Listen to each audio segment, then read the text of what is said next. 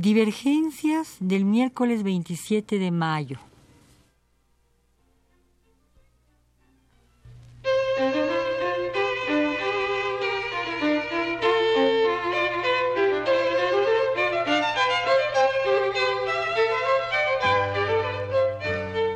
Divergencias. Programa a cargo de Margot Glantz.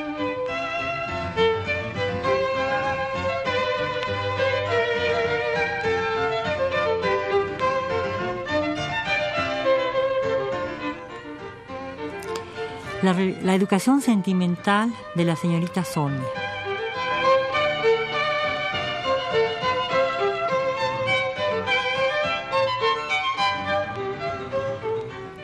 La religiosa portuguesa Fanny Hill, Moll Flanders, Pamela y Clarissa, Julieta y Justina han sido escritas por el otro. Sí, efectivamente, han sido miradas y puestas en una escritura que no les pertenece, y la pluma que las caligrafió fue ajena.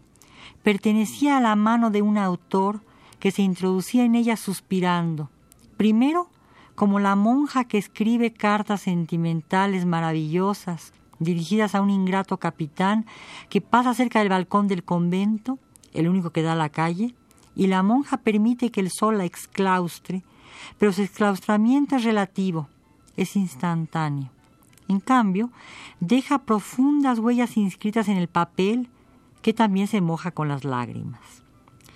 Pero las apasionadas cartas salidas de una mano que se pretende casta han surgido de una mano que tampoco es libertina, es apenas golosa, o quizá demasiado golosa.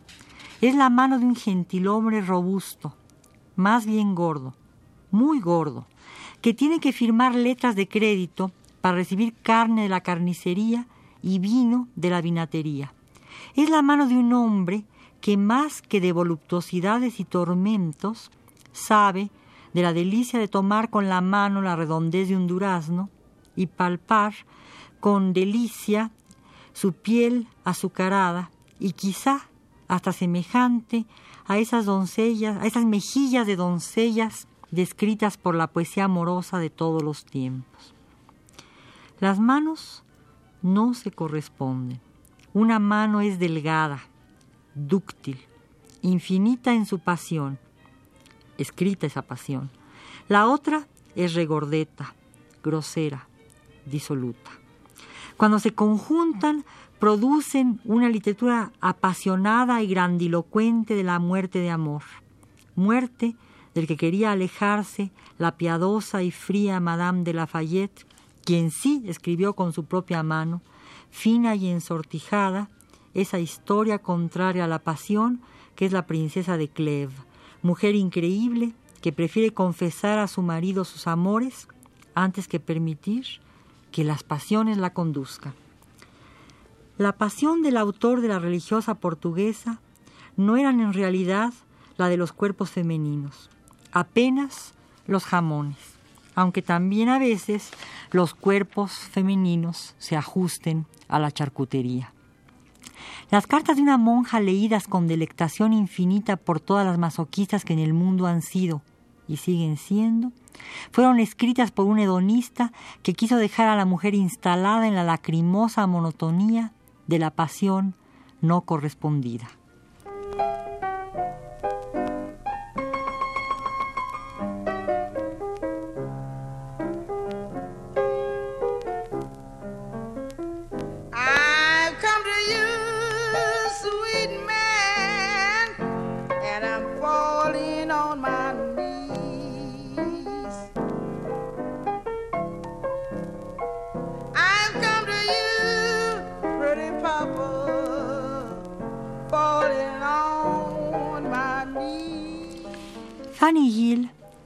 Suerte.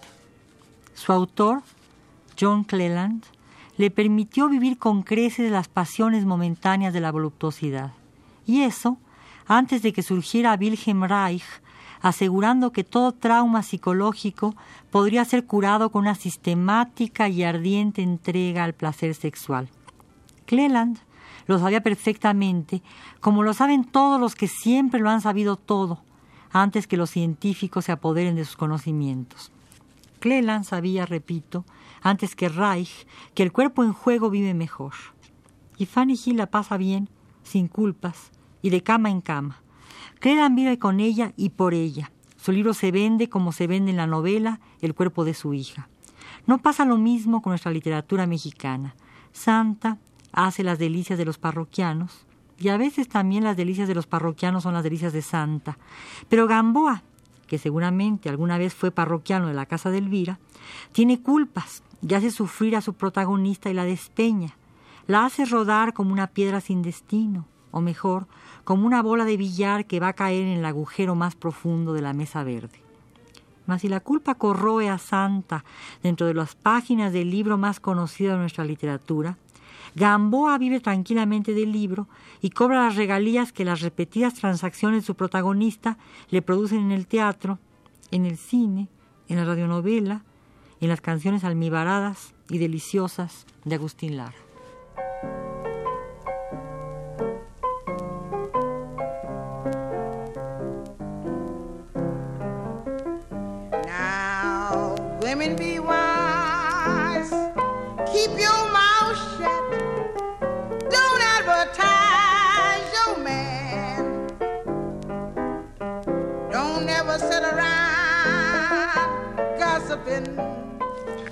Justina sufre porque no, no, le da rienda suelta al cuerpo y Sada la condena a los infortunios de la virtud, en tanto que Julieta saborea las tortuosidades del placer. Algunas flagelaciones de más y el cuerpo se modela. Clarisa y Pamela son más modestas, quizá más diabólicas. Las ha pergeñado un sobrio y consistente impresor que escribe diariamente cartas en nombre de las otras. ¿Cuántas mujeres han pasado por su establecimiento explicándole sus penas, sus martirios y sus necesidades? ¿Cuántas tardes de lágrimas y de escritura previa para que Richardson se apodere de esas historias, de esas almas y les preste su propia mano? Pero la preparación ha sido perfecta y sus heroínas hundidas en la virtud se conectan con Justina, pero entre las líneas, en los agujeros que la prosa decente y organizada de Richardson filtra, se advierten los ojos del demonio, que no es otro que el propio marqués de Sade, leyendo las cartas que Richardson le ha copiado a Pamela y le ha expropiado a Clarissa. Sade sabe leer entre líneas y las entrelíneas abultan, definen los escamoteos y asientan las flagelaciones. No en balde, el siglo XVIII es un siglo de libertinos. Cleland es el más feliz, el menos atormentado de los escritores que se apoderan de la mano, dibujando el cuerpo extraño y haciéndolo pasar por propio en el travestimiento o transexualidad que ejerce la pluma. Richardson produce una, mezquina moral y Sad la desmesura y la hunde en el propio infierno que pasa por la obesidad, la ceguera y los encierros.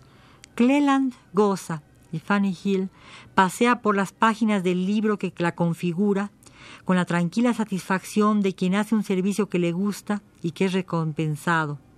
Es el desorden amoroso, tranquilamente concebido, sin las vicisitudes que pueda conferirle un siglo después el bueno y descocado de Fourier.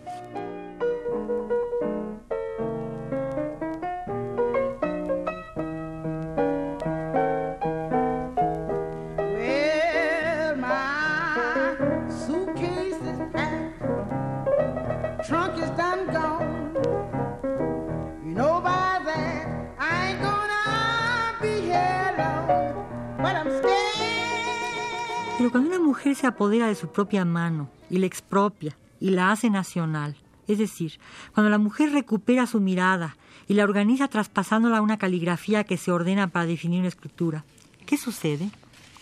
Es más, ¿qué sucede cuando una mujer a la que le está reservado ser objeto de placer y de literatura de placer se vuelve ella misma la autora de su cuerpo en la escritura? ¿Qué le pasa a Wilhelmine Schroeder de Briand cuando decide confesar sus actividades mercenarias, semejantes en todo a las de Fanny Hill, pero escritas por la mano de quien ha sido gozada y ha entregado su cuerpo al cuerpo de los otros? ¿Qué pasa cuando una mujer que lleva un nombre pulcro, Susana Constante, decide apropiarse de su educación sentimental? Es importante descubrirlo. Y es lo que se empieza a hacer en una colección de erotismo color de rosa por la portada, que se llama La Sonrisa Vertical de Tusquets Editores, y que ha organizado un estudio sistemático de esa literatura prohibida porque es placentera, pero acusada de procas, aunque sea, sobre todo, una literatura subversiva. Curiosamente, y entre paréntesis, la misma editorial Tusquets ha iniciado una colección en donde se inscriben los cinco sentidos y ha abierto una sección gastronómica en donde hubiera cabido si lo hubiera podido y sabido, el bueno de Guillerag, autor de las cartas portuguesas.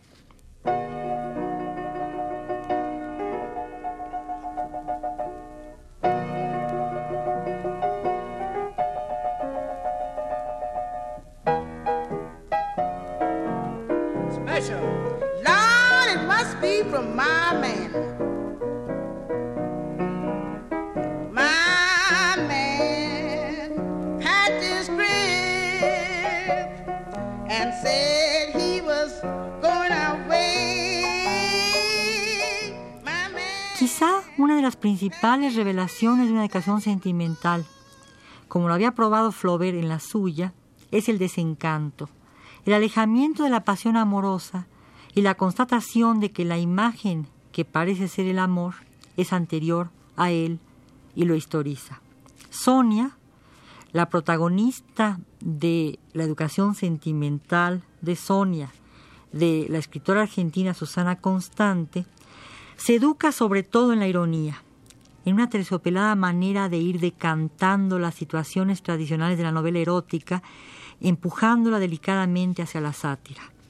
Desapareció naturalmente, dice. ¿Por qué hubiera debido sostener el esqueleto si ni siquiera lo apoyaban las palabras?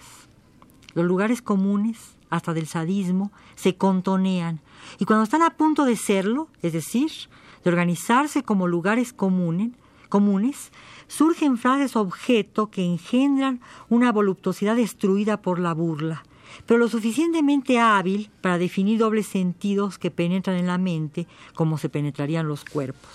Pero mejor lo dejo en suspenso.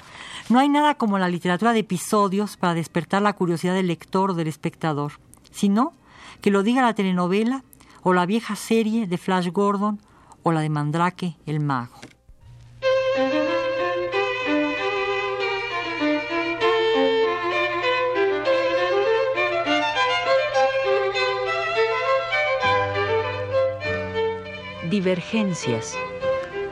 Programa a cargo de Margot Glantz.